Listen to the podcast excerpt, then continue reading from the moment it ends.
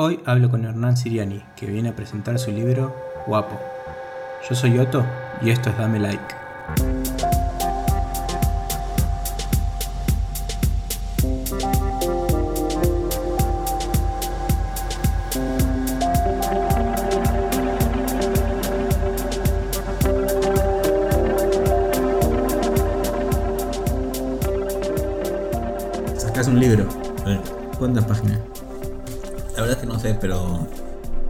¿Cómo no de, de historieta ¿Historieta? son 90 páginas. Ah. Pero después hay. Inéditas. Salvo una que salió en. En ese Doméstica, no me acuerdo cómo se llama ese libro de que sacó Planeta. La- Ah, entintados, algo así. Uno que editó Pérez y Martín Pérez y Sí, una, Liniers. una antología de sí. Una historieta que está ahí, salen en este. Y, Una, la única que hice es que salía ahí, está en este. y este no te lo editas vos, se lo edita Sama. No, en lo Sama editas ahora. Ediciones. Exactamente. ¿Qué te lleva a no, tipo, no editártelo vos? En realidad eh, eh, lo empecé a hacer por una idea de Sama, de que le habían gustado unas historietas que había hecho en la Carboncito, que eran peleas de parejas. Y él me dijo, estaría bueno editar una revisita de esto, de peleas de parejas. ¿Y son varias historias de pelea de parejas? ¿O es- Sí, porque en realidad se transformó en peleas de parejas a, a un personaje, que es el que supuestamente soy yo, intentando tener relaciones sexuales con di- distintas, con 10 con 10 chicas diferentes. 11 porque hay una que son dos chicas en la misma historieta. El personaje sos vos, Sería, sería yo, pero pero no sos vos. no, es mi alter ego. ¿cómo se dice? Tu superhéroe. mi superhéroe favorito, yo. Y él me dijo de sacarlo, y me pareció que estaba bueno. De última, mm, a mí me gusta más que alguien me corrija y me diga las cosas, que eso es como el rol del editor. Pero supongo que a él también en algún punto le habrá gustado sacarlo. No sé, como que si no yo lo iba a sacar en revistitas, como las que hago. Más chicas. Sí. No, no las 10 juntas, pero poner dos, después otras dos en otra y eso. ¿Qué es la diferencia entre sacarlo vos o que lo saque otro? Supongo que cuando lo sacás vos, en mi caso, es que el, a dónde puede llegar las revistas, a mi círculo. Eh, por ponerle que lo amplío mucho más, pues ya, además ya estoy re viejo para ir a una feria de fanzines de jóvenes, entonces ya cada vez mi círculo se va acercando más. Y que lo saque una editorial cualquiera, y en este caso Sama va, tiene como un círculo diferente, porque llega a librerías que no llegaría yo. Va a más festivales y también tiene la manera de moverse esa editorial que se llama, porque él lo saca con su sello, pero está dentro del sello ese de Big Sur, que es supuestamente, no sé bien cómo es su organización, pero se venden sus libros Conjunto de editoriales que van a, a varios lugares. itinerando y vendiendo, digamos. Sí. Eh, igual ya vos tenés tu clientela, si querés. O sea, que te- los que van a comprar. Y ahí estás buscando como otra gente que pueda llegar. Sí, sí, que a mí me pasa un poco, bah, no sé, a vos también te va a pasar como que tu círculo siempre te dice, muy bueno, muy bueno. Yo creo que a veces en- pienso que ni leen las historietas que haces. Ah, muy bueno, y la dejan ahí, nunca la leyeron. Y que me ha pasado que mis libros de alguna manera llegan a personas que no me conocen Sí. y siempre las críticas son malas, entonces eso es muy bueno. ¿Y Este- cómo? Este humor adolescente ya fue, es el Homero Simpson de los boludos y cosas así. Ah, sí. Y después, además de eso, bueno, vos terminás en una cosa, se lo mostraste ahora a Sama, ponele, y te mandó co- correcciones, cambia esto, esto, Sí. A mí, como su rol de editor. en su rol de editor hizo un buen rol de editor. Me hizo la típica de siempre, que es como algo que. De cuando empecé en, la- en los blogs, ahora sigo siendo un analfabeto, pero cambié mucho. ya, ya no confundo las B y la B corta y la B larga, pero sí confundo los acentos. ponele, no, ni los pongo. Y entonces me puse una correctora, y entonces lo corregí todo, como la correctora, se lo mandé a un corrector, lo corregí más, igual, no sé, quería que corrija las palabras en inglés mal escritas. Ah, dale, es como fonética, no sé. A Esas veces son errores más de gramática y ortografía, pero ponerle, te dice che, cambia este, este cuadrito, no se entiende por este. Me tiró algunos cuadritos como que modifique porque no se entendía a qué iba el chiste. A mí me parecía que no y no los cambié. que sí se entendía. Veremos. Igual tuvo un rol más como... eh, para mí, como me parece que él le gustó un poco y le, o sea, por un lado le gustó y por otro lado le da miedo de que como en esta temática de que puede haber quilombo porque se habla de relaciones sexuales entre un, como si fuera un depredador sexual cuando en realidad es un boludo. Y entonces yo dije ah sí es un boludo que esto que lo otro y me puse me cagué un poco en las patas y se lo mandé a unos amigos a dos amigos de izquierda como para que me piensen igual que cagón que no se lo mandé a una, a una- ¿Amigos o amigues? a una- amigos. Entonces lo mandé a Muriel Bellini y a Paola, y un poco sin decirles nada de este miedo que tenía de que pudieran creer eso. Y Paola me dijo que era muy simpático, que no era un texto machista ni nada de eso. Bueno, mi- mis dos amigos de izquierda también me decían como, en un momento te haces el, el, como el rudo, el que la tiene más grande, qué sé yo, pero siempre sos un boludo. Entonces está bien, se, se, se, se nivela. Claro, equilibrar. Pero bueno, ese creo que para mí ese, eso que decís del editor, a- quizás a él también, a Sama, como editor también le interesaba que hubiera una especie de polémica o no sé, por eso tampoco iba a corregir mucho del libro. O que alguien vaya con una antorcha en algún momento o algo no, así. pero no pasa. Algo más en redes, como diciendo, no. ¿Cómo te llevas con eso? El, digamos, tipo el furor que se causa en redes, ¿sabes? Que es como incontrolable. Sí, yo, a mí nunca me ha pasado, creo. Y si me pasara, en realidad creo que las redes son muy... Bueno, bueno, nosotros en el proyecto de alegría, un día, un día sos el peor hijo de puta y al día siguiente el mismo chabón te pone, ah, es genial, eso es buenísimo. Son las redes son como una fumadera que dura un día la indignación o menos y al día siguiente vuelve el amor y al día siguiente se vuelve a ir. Sí, yo lo que pensaba la otra vez era que mm, hay algo que cambió en su manera de, ese, de este tiempo, de, la parte de blogs a redes sociales. Antes como en blogs, tipo dejar un comentario era como un, un esfuerzo, digamos, más o menos. Que como, sí, lo revaloro este esfuerzo que estás haciendo y deja un comentario. Y ahora es como todo mucho más fácil. Y al ser todo mucho más fácil, también se maneja como algo re súper tóxico en una cierta manera Sí. que es- se, descon- se va a la mierda, se descontrola totalmente. Y después no sabe cómo, cómo manejarlo, digamos. Aunque al otro día, tipo. El tipo te ponga que está todo... Al otro día que te digas sos un fenómeno, ese día lo pasaste como el orto. Claro. Tipo, y pensaste que eso es la peor mierda. Sí, yo creo que igual el blog, o cuando eran los blogs, además el, el trabajo hasta de ser un troll era un trabajo. Tenías que poner tu nickname, qué, sé yo, como- tenías que escribir algo, no podías poner caca porque como si fuera Facebook, no sé. Sí. Tenías que escribir algo que le molestara otro, como que- y, y también tenías que leer una historieta larga, o sea, o podías, podía ser un chiste, pero en el caso donde nosotros estábamos, tenías que leer algo que eran seis cuadritos, cosa que en- ahora en las redes sociales también ya nadie te lee una, una página de seis cuadritos, es como, ah, qué fiaca, o muy poco, bájala. Mira, si vos pones un, para, esa es mi teoría, si vos pones un chiste indignante, te, te cagan a puteadas. Si vos pones una historieta de seis cuadritos indignante, peor que el chiste, la mitad de la gente te caga a pedo porque la otra ni lo va a leer, es como... Sí. Y después también que las redes sociales también hacen que mm, ya ni siquiera necesitas escribir, ya hasta te ponen la carita de que estás enojadísimo, ya Sí. porque te hacía que escribir, ¿eh? o la risa, como...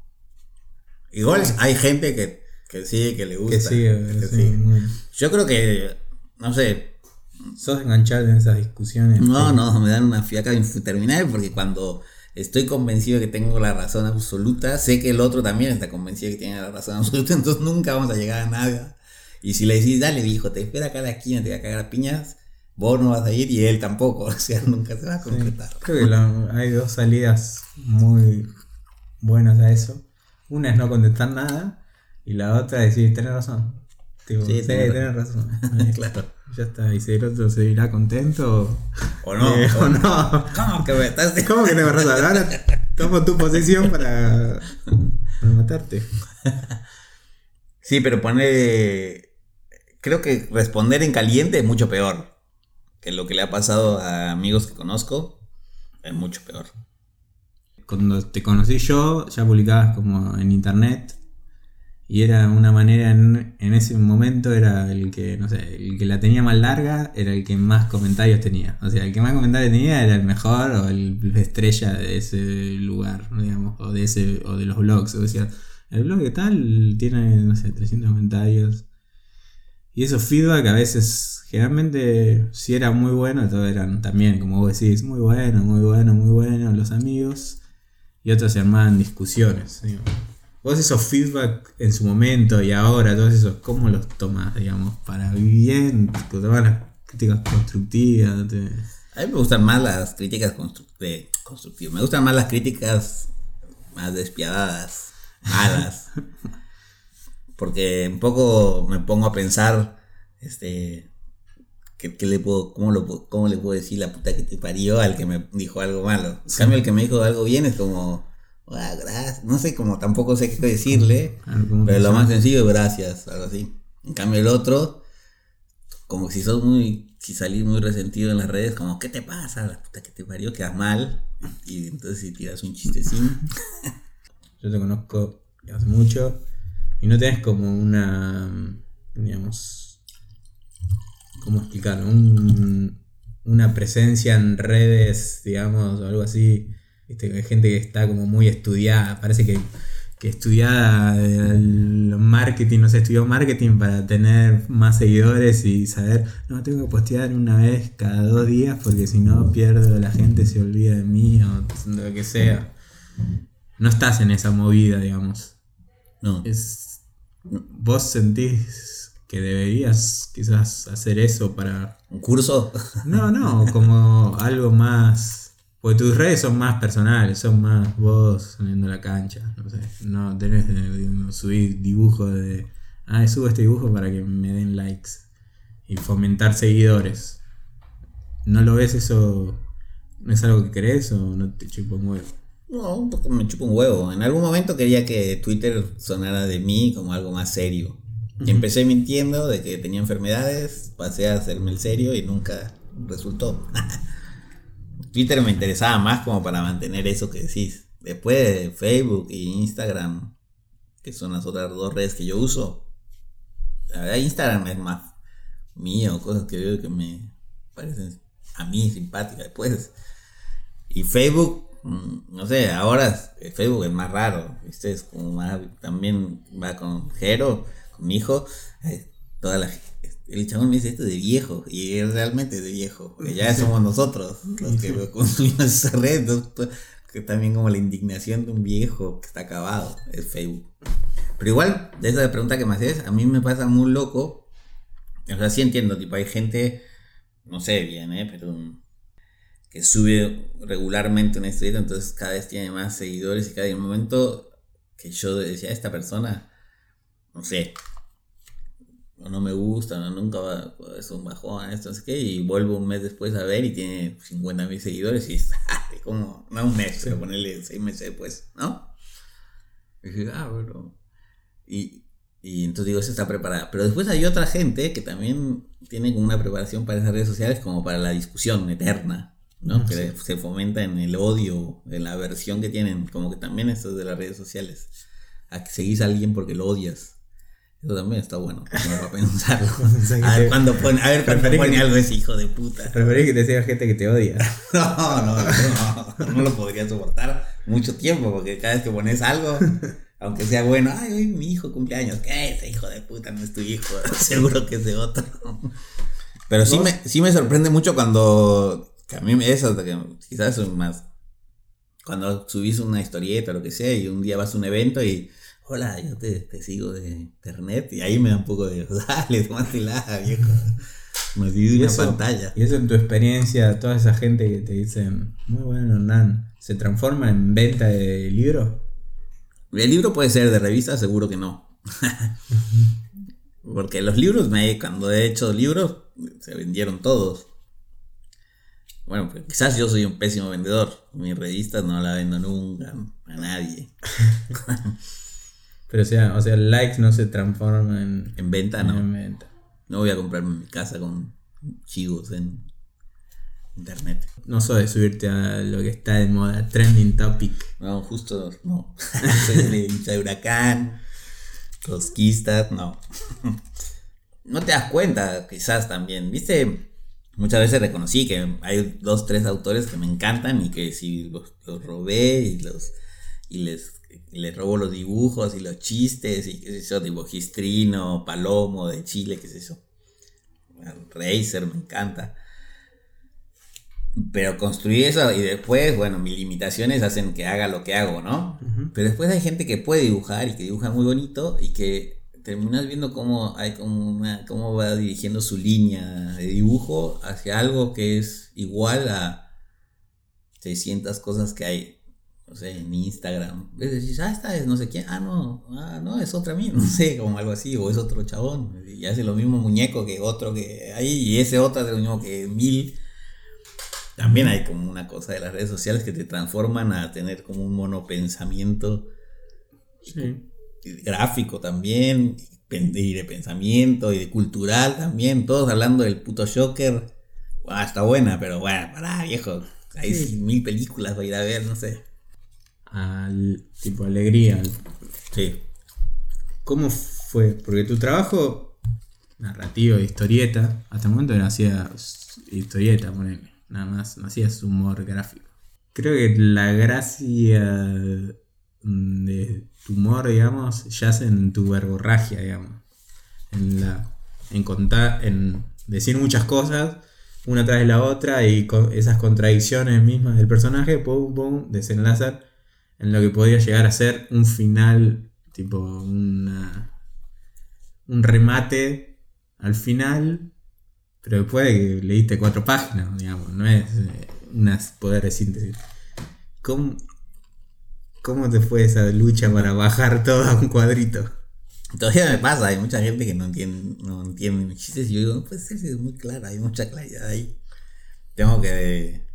Una, además, que eso que decís, y otra es que tampoco estoy bueno haciendo caricaturas con él. De alguna manera llegué a que me convenzca que hago Macri se parece a Macri, pero después me dicen, hacete un chiste de, no sé, de Moyano, no tengo ni idea, es como, un- como una blanco, no sé, no sabría hacerlo, pero bueno, me esforzaría. Pero yo tenía muchas ganas de hacer, cuando empezamos Alegría, más una cosa de revista de historietas. Y el problema que de, de ahora, tres años y pico, cuatro años de Alegría, es que lo que yo quería hacer no iba a funcionar tampoco porque no era, iba a ser como un una revista de denuncia y no de humor político. Ujú. Que un humor político tenés que reírte, no sé, de la CGT, no sé, Sí. y si yo digo, no, una, hago una página de humor con eh, un obrero indignado, no sé cómo sería universal, sería raro. Un poco me pasó eso con alegría, aprender que el, el humor también tiene como, hay distintas variantes y es una página de humor sobre política, sobre nacional, no puede ser una página de denuncia universal de cualquier cosa. Eso fue lo primero que me pasó. Entonces de ahí a pasar a hacer chistes. inten- por más que lo intento, tienen que ser chistes muy básicos para, para no tener que poner todo ese verbo. Entonces juega. Me resultó más fácil las palabras y saber hacer humor con palabras que se confunden o cosas así. Ujú. Es lo que intenté. No, pero.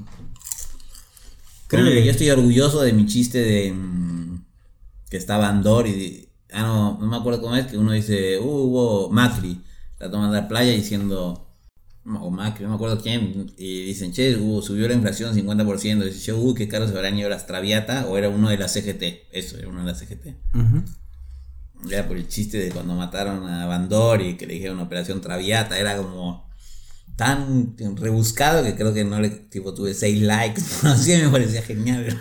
Claro, Una es- síntesis. Tipo, la gente tenía que haber leído algo, o, Claro. tipo, por lo menos tenía que llegar con un bagaje cultural. Pero vos pensás que las otras historietas que haces generalmente Sí. también son políticas.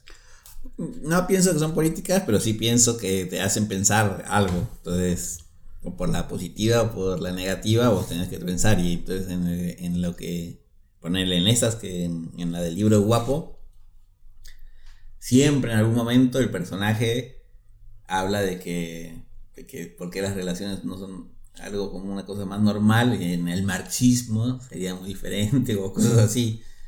¿Qué sé yo si es verdad o no? Yo creo que sí, que es verdad, pero el que lee, bueno, entonces en un momento digo, bueno, esa es mi, línea política. Porque si lo politizas mucho es un embole también. Sí.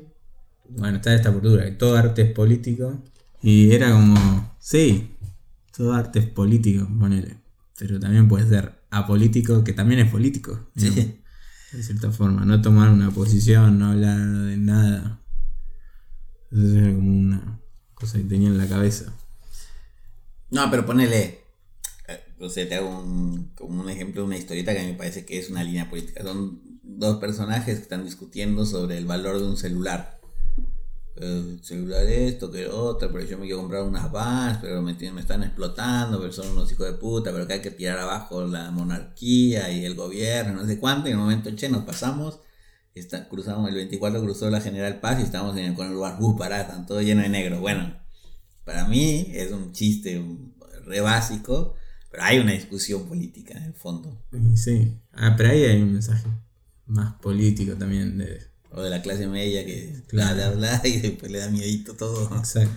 Y también yo veo, lo creo que también es como un miedo de decir algo, porque por más que haya ganado Alberto el 50%, hay un 50% que es anti-K, Claro. Si vos decís algo a favor de Alberto, te deja de seguir instantáneamente un 50% de tus seguidores. Lo que está pasando es alegría. Igual eso es como un, para mí es como un triunfo. Es como, por fin les va a entrar. Que no es así como el pensamiento monolítico. Digo, ay, vos hiciste chistes y te dieron a esos troscos. Y vos ya sos el trosco, ¿no? Pero me encantó que después a, a colegas que hicieron un chiste a favor de tal cosa, la lectura fue por otro lado y trosco, como que lo último que quisieran ser en su vida son troscos y les dicen troscos es buenísimo. Entonces caes en esa cosa de la dinámica de la red donde cada quien entiende lo que quiere, dice lo que quiere. Sí, ya es como la. Es como la grieta. La grieta política ya es como también una grieta cultural, es una grieta de todo. De todo, sí. Pero viste que hay, ahora también hay como unas cosas de tipo dibujantes o humoristas, que es que nunca toman una posición política de nada pero nada en el país. Pero después se suma a ciertas movidas políticas que son como las del progresismo o la del buen pensante, que es, no, eh, estamos todos con el cambio climático. Exacto, Greta, qué bien Greta estuvo. Qué bien Greta, con el puño levantado. Yo creo que viven en un mundo, no quieren comprometerse con nada, pero lo que los rodea los hace en algún punto comprometerse. La manera más sencilla es eso, tipo pegarte a la ola de lo que, lo que viene que está bueno. Pero justo lo del cambio climático está bueno, pero también puede ser que surjan unos nazis de, no sé qué vienen de Santa Cruz con la Biblia y digan, ah, estos son buenos muchachos también. Sí. Es raro, yo lo veo como. Se opinan desde. Para mí, ese es el progresismo que se ve desde lo que, lo que está de moda o la mayoría, lo que sea. Vos ves a alguien nuevo, ¿no? No sé. Que. Que decís que eh, estás siguiendo como mi línea, ponele. Hay autores que me parece que. Quizás no desde el dibujo, porque mi dibujo es muy básico. Y acá está, no sé, por lo menos en el círculo en que yo veo, eh, hay una cosa gráfica mucho más. Querer hacer algo mucho más, mucho más lindo, o hacer el virtuosismo más elaborado.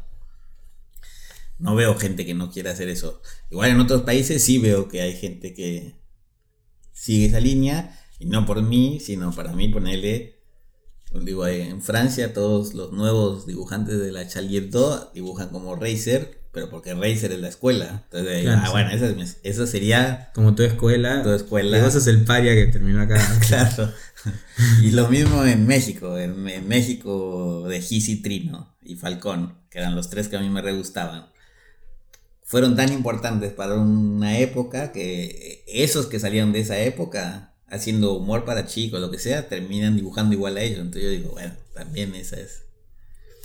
O sea, a mí me parece, me da como una sensación acá, por lo que yo consumo de historietas en los eventos y eso, que hay como una cosa de, como que la historia tiene que ser bien dibujada siempre, no puede ser, no puede haber, incluso hasta el que dibuja mal, no sé, me atrevo a decir que dibuja mal, también se piensa, al fondo te hace unas perspectivas de la coña de su madre que están como el orto, pero que él piensa que están bien, como... No, nadie se permite decir, ah, no sé hacer perspectiva y hacer una línea acá y chao, que se joda, no me importa. No sé, me da esa sensación. Y de esas influencias, vamos a hablar de History, o Razer. ¿Hay alguien que tipo te parece como, puede ser no de acá? Sí. Como que es muy idolatrado, digamos, acá en el ambiente y a vos no te gusta un choto. Como diciendo, no puedes creer que este o sea, lo reconoces como está bien, pero no me mueve un pelo. Sí. Sí, me costaría decir que alguien de aquí. pero hay como una línea que a mí no me gusta. Una línea, una escuela. Una escuela tipo de, como algo como futurista, pero que ya el futurismo es ahora, entonces también pienso que a mí me aburre y el dibujo todo súper medio realista, pero te das cuenta que la historieta Tipo Valerian y eso. Me aburre como que es una saga como 500, como si fuera Asterix. Yo me compré la de Larsenet. Me pareció fabulosa y después me dije, bueno, me compro otras y wow, ¿qué es este comazo? Así me pasa. Y después me pasa mucho, de repente alguna vez me gustó algún Batman o algo así, me pareció muy bueno. No me sé ni los nombres y me da, me da un poco de cosa cuando se ofenden de. Ah, no ponerle Frank Miller. a mí me da igual, Frank Miller.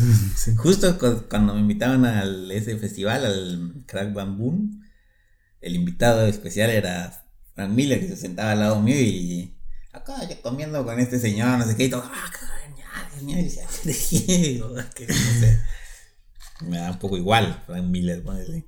Viste que ahora se dice, no, consumo irónico, pero en realidad es que te gusta. Tipo, ah, sí, no, es que el, último disco de Taylor Swift estoy consumiéndolo irónicamente. Y en realidad es que soy re fan, digamos. claro.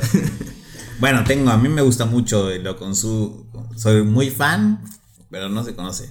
De una, de una historieta mexicana que se llama Video Risa. Y el, el autor que me gustaba era Muñoz que tenía un personaje que se llama Simón Simonazo y que las chiquis, chicas siempre tenían como el pezón parado y él siempre salía riendo. O sea, si lo veo críticamente son malísimas, pero me encantaban y me encantan y todavía, tipo, cuando veo en internet que alguien las vende en Mercado Libre Mexicano, las compro y mando a un amigo para que las ah, vaya a buscar. Ahí tengo algunos. Hacían como parodias de cine, de mad, ponele, pero mexicana, malísimas, pero me encantaban. Consumo irónico.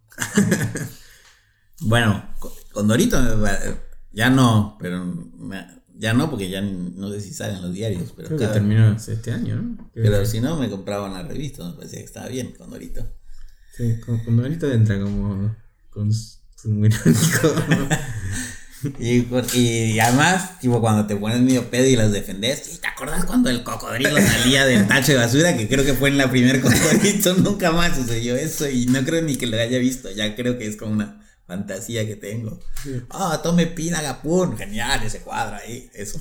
Pero eh, era, hay cierta cosa de ese humor, tipo, de esa época, igual como el chavo que no te gusta, pero de el humor por repetición. Tipo, la primera no te reís, la segunda más o menos no te reís. Y la tercera como entraste en el código y ya te reís por repetición. Y el chiste termina siendo siempre el mismo. Con Dorito creo que agarraba la una del número uno y el 350 y los chistes le, le pusieron un celular, pero deben ser similares.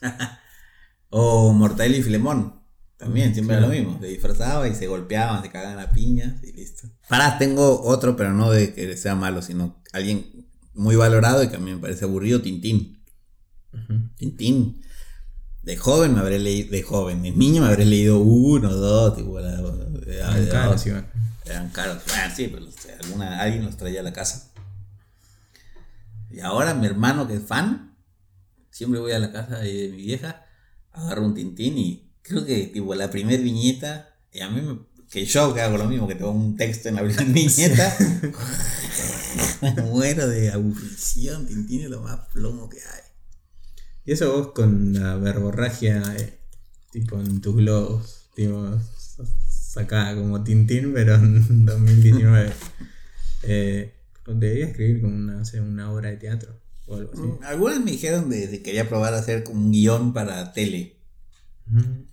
Pero creo, no sé ni cómo se hace. No Como importa, para- pero como escribir los diálogos. los diálogos, eso. Entonces alguien y me habían dicho y me creí que me podía llegar a interesar. Igual creo que a veces siento que tengo como un autismo emocional, que como lo que hago también es verborragia que sale. Como si te dicen, che, hacete un chiste, quiero que me hagas chistes sobre gente tomando vinos, no sé si me sale. ¿Entendés? Como también es lo que me sale.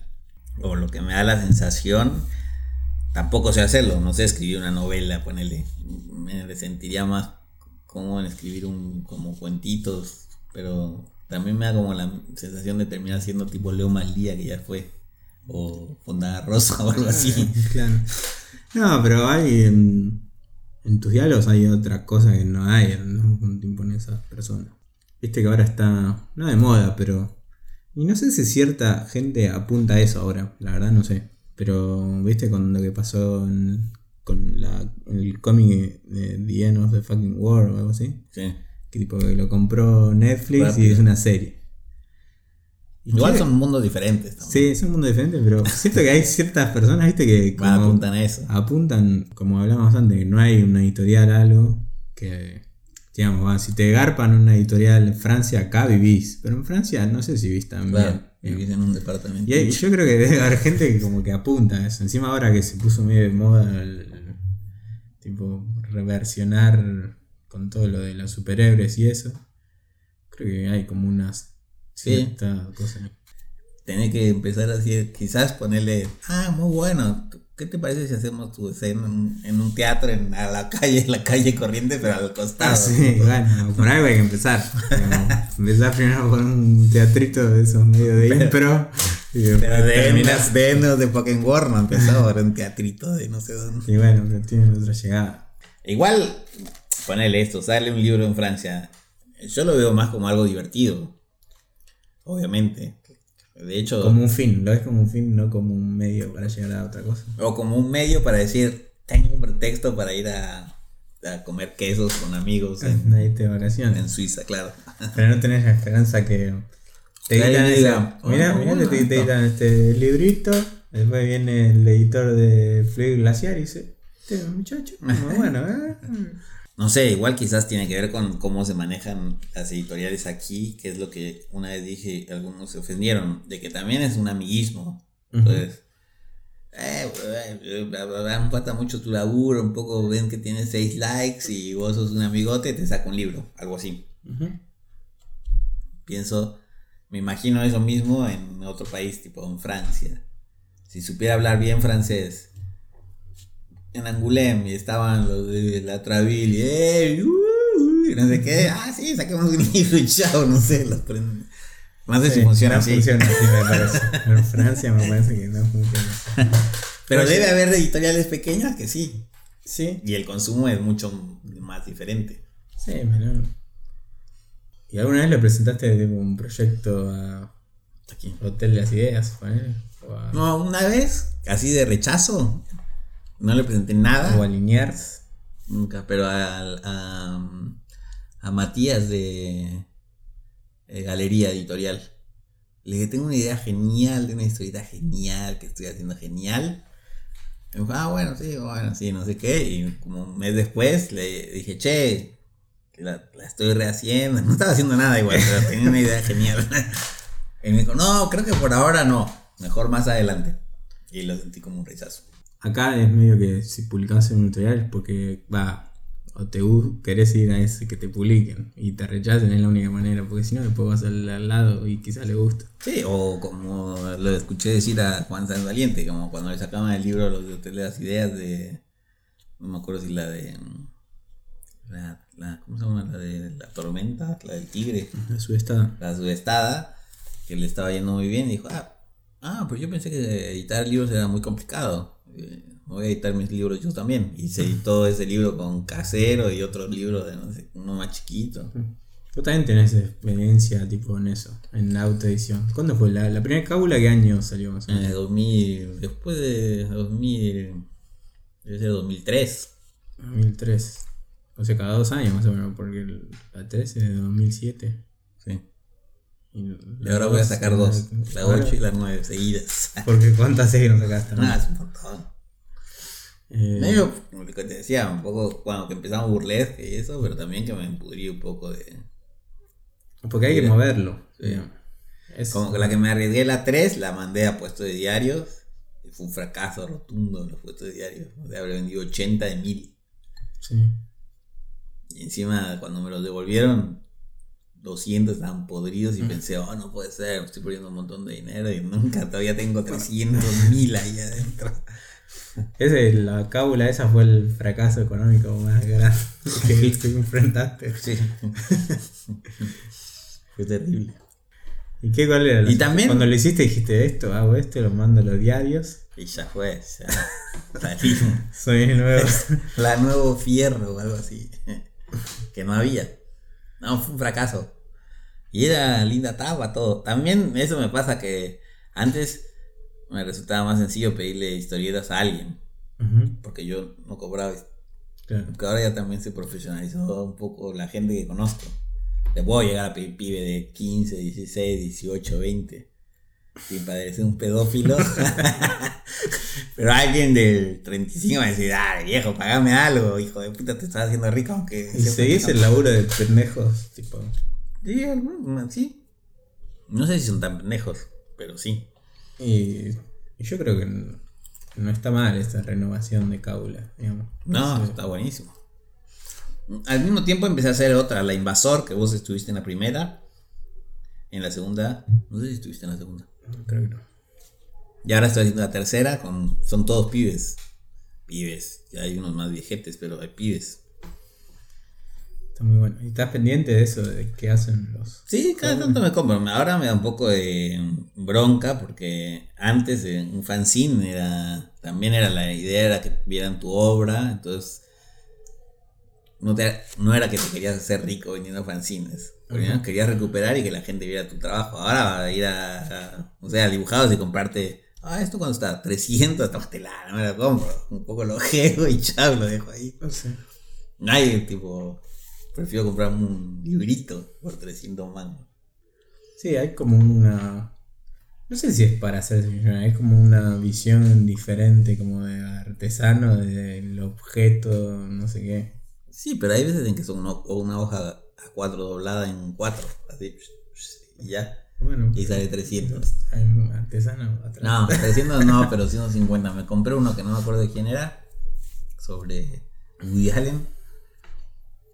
Era muy bueno porque era como traumado de que Woody Allen es un pedófilo, un acosador, no sé qué, pero al mismo tiempo le gustaban las historietas de Woody Allen.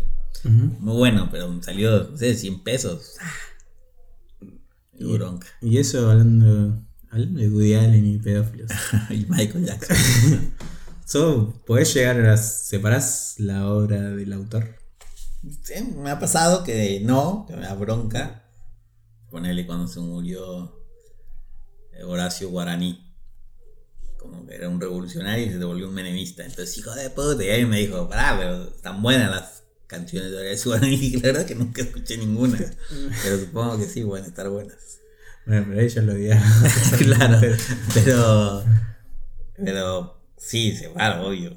Woody Allen me encanta. Buenísimo. Que, más allá de que Pero sí es verdad que es una cosa de Michael Jackson. No es que. Eh, ¿Estás escuchando a Michael Jackson? Pará, me voy de esta fiesta. Nada, que. Sí, Sí. sí, obvio. Pero vos pensás que tipo hay como un humor facho. Vos pensás que existe un humor de derecha. Sí, yo creo que sí, malo, pero sí. Malo. Nunca te hizo reír un humor. un humor. Un chiste macrista. Nunca te hizo reír. No, macrista no, pero creo que, que- pero facho en el sentido político, pero ponerle No, un ese chiste de Iván. Brun que tiene ese De libro. derecha o centro derecha, un chiste sí. Un chiste a favor de. como del. De, De Ku matar Klux Klan, negros, de Ku como Klux Klan, de- exacto. Sí, me dan gracia, obvio. Pero no sé si le doy like, le doy- pongo la cara de indignado. No, sí, me parece que. De hecho, lo que pasa es que si haces uno de matar negros, es un chiste un poco burlándote de la bestialidad de eso, es un chiste burlándote de ellos. La cosa sería matar negros y hacer un chiste donde ponerle. ¿Cómo se llama? Este. Bulemin, ese de. Ah, que no sabes con quién comí hoy, con Hitler, que comieron caca el negro de Sí. Hitler, el judío de Hitler. Es, es un chiste de derecha o algo así, y está simpático. Es un chiste O el del. El del niño en el campo de concentración que le tira huesitos al perro y son los huesitos de. para distraerlo, para poder escaparse. Y cuando salen le dicen, ¿qué le tiraste? No, los huesitos de no sé quién que estaba muerto, José. Es un chiste terrible. Pero es simpático. Sí, pero esos chistes, si lo tomás literal, son terribles. Como hay en las redes sociales, sobre todo, hay como esa lectura literal del chiste. No, y en las no, redes, el, el- ese libro lo sacó, que lo sacó en Francia, los las agrupaciones neonazis lo tomaron como una reivindicación de ellos y lo autoimprimieron para regalarlo. Eso es literalidad para el mango. Sí, sí. Pero yo no hablaba de algo tan extremo, sino algo más. Como un chiste que te ataca, no a vos personalmente, pero sino a tus Al creencias. Bueno, a tu creencia, al trotskismo o a. No sé, algo. Si es Lo- simpático me da gracia. Si, es simpático, no es lo tomás simpático, como sí. gracia. Si no es simpático, no. Pero podrían ser chistes con cosas. Poner si alguien, no sé. Te hace un chiste de. Cáncer. Y tu mamá se, Se te muere de cáncer. Pues está bueno. Como, no me acuerdo si es lo vi en la tele o me lo dijo mi papá, pero los mejores chistes también son en las salas de velorios cuando contás chistes del muerto. Ujú. Es un poco eso, El el humor humor, negro. negro es muy bueno, siempre. Y además este, permite reírte en situaciones donde no, no da para reírse. Lo que pasa es que hay veces en que eh, lo que a mí lo que me daría más miedo no es hacer el chiste en sí, sino la, La repercusión. la repercusión que alguien me diga, che, pues, si me lo dice así, che, bueno, bueno perdoname. Pero si me dice, hijo de mil puta, no me haría, y digo, ah, bueno, quizás le toqué la fibra a alguien. Sí. Pero, mm, Siempre hay alguien que se va a ofender igual. sí, todas de cualquier chiste. de- formas. De cualquier chiste. Pero ponele, yo me compré ese libro, el de Iván Brun, ¿lo tenés? No, Iván Brun, no, el de Brunetti. Que es de todo de. Creo que se llama. No me acuerdo, lo tengo ahí en casa. Lo tiene en Punk Juana. Son todos chistes de humor negro, humor negro, humor negro. Todos.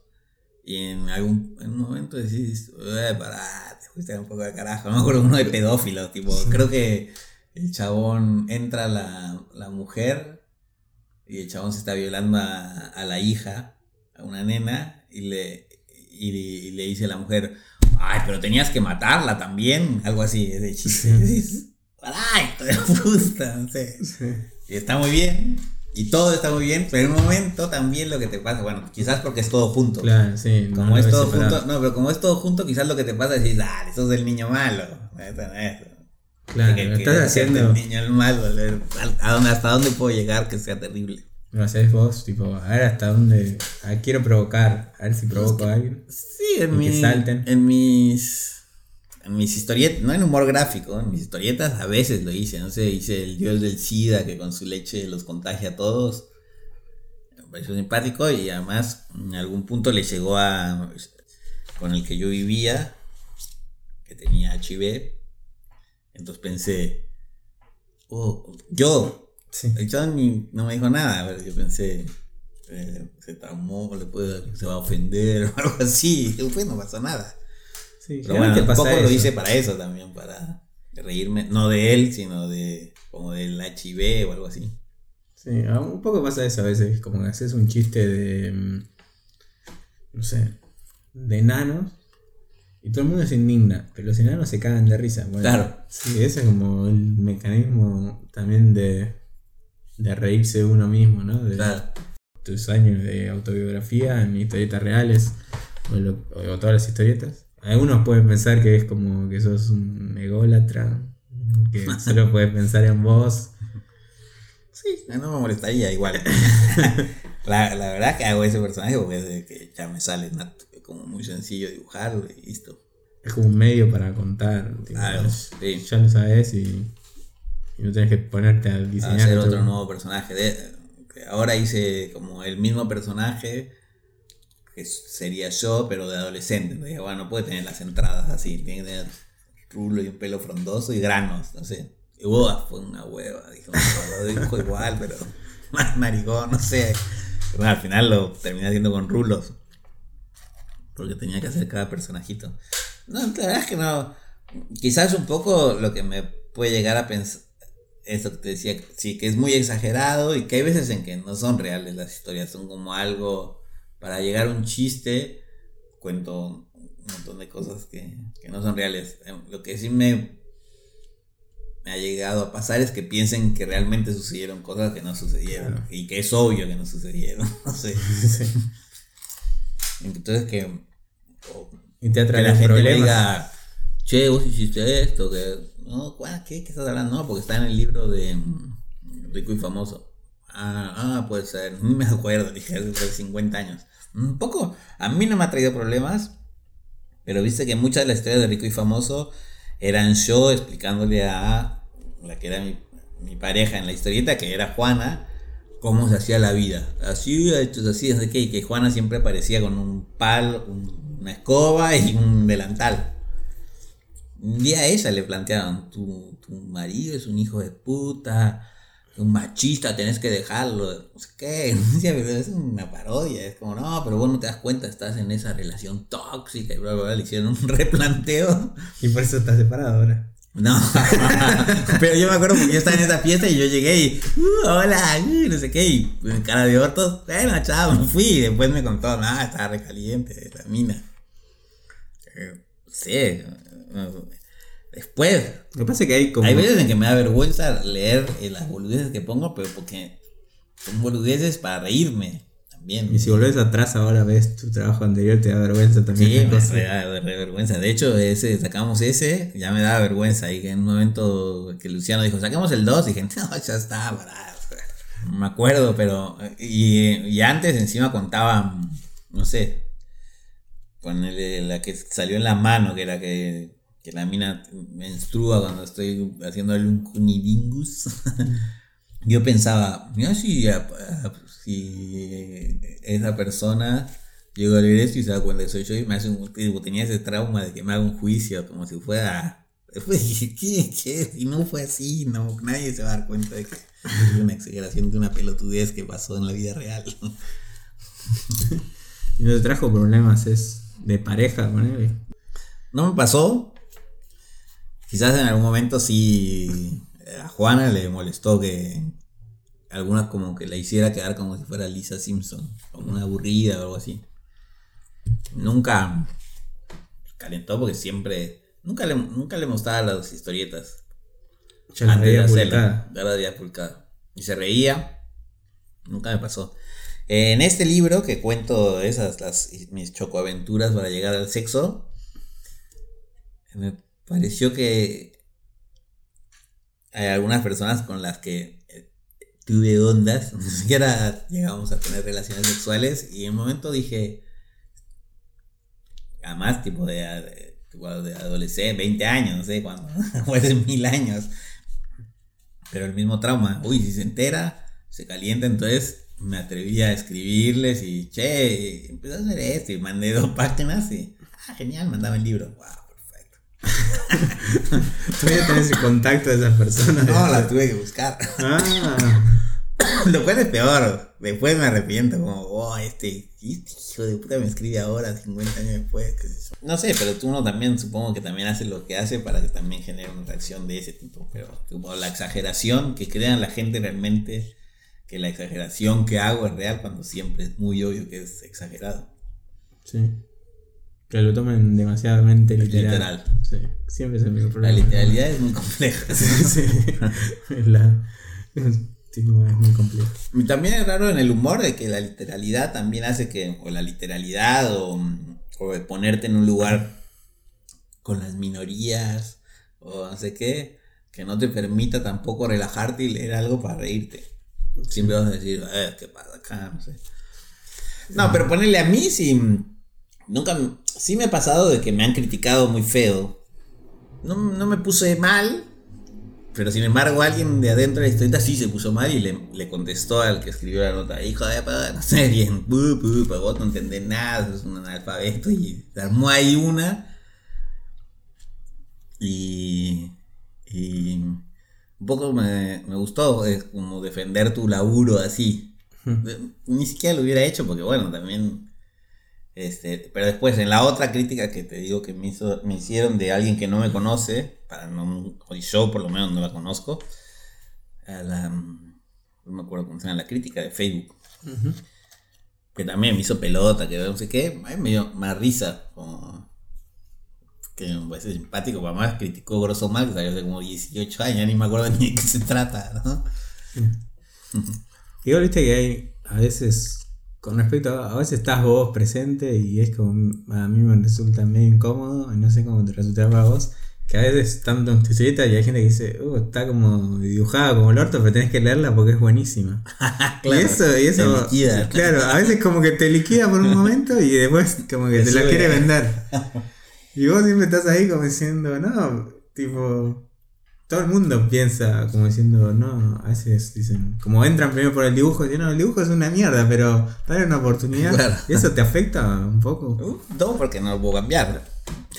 no, ya sé, pero como diciendo, como primero te dan un palo y después te dicen, Sí, no, no me afecta. Hay veces en que yo me doy cuenta de que dibujo y además también me doy cuenta a veces de que si es una historieta muy larga, que las primeras páginas son las dibujo Más esfuerzo. y le pongo sombrío y las últimas ya es un mono ahí ya hablando. Que me acuerdo que Truchafita decía, ya en un momento hace un cuadrado lleno de letras y qué te importa el muñeco. No, qué.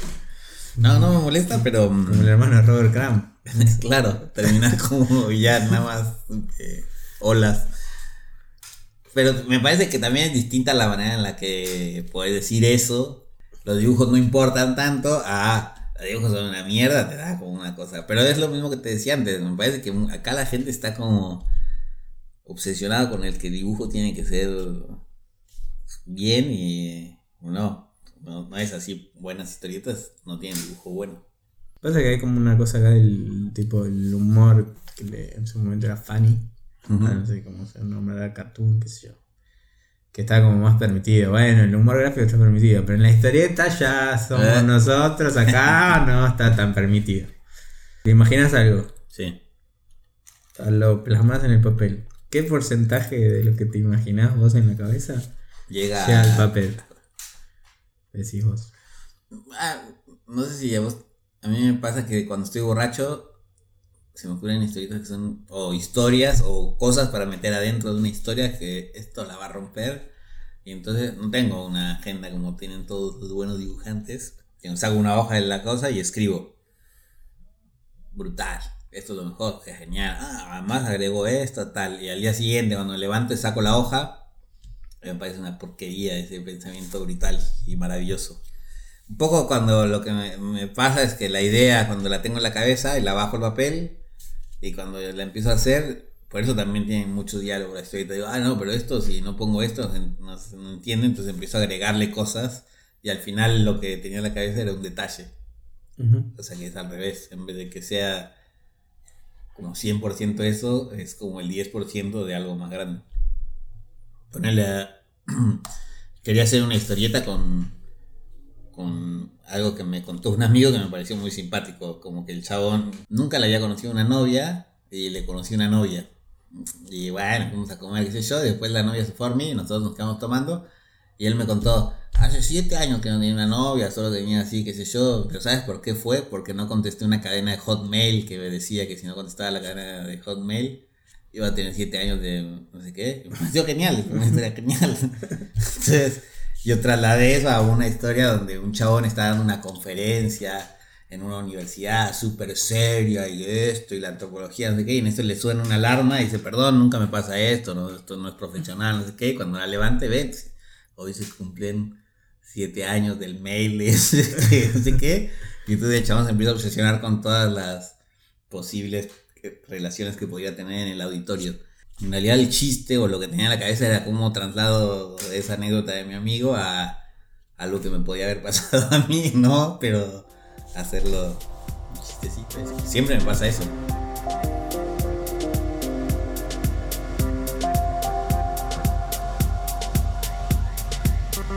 Dame Like está conducido por Otto con la producción de Soledad y la música de Jones. Pueden seguirnos en Instagram en arroba Dame Like Podcast.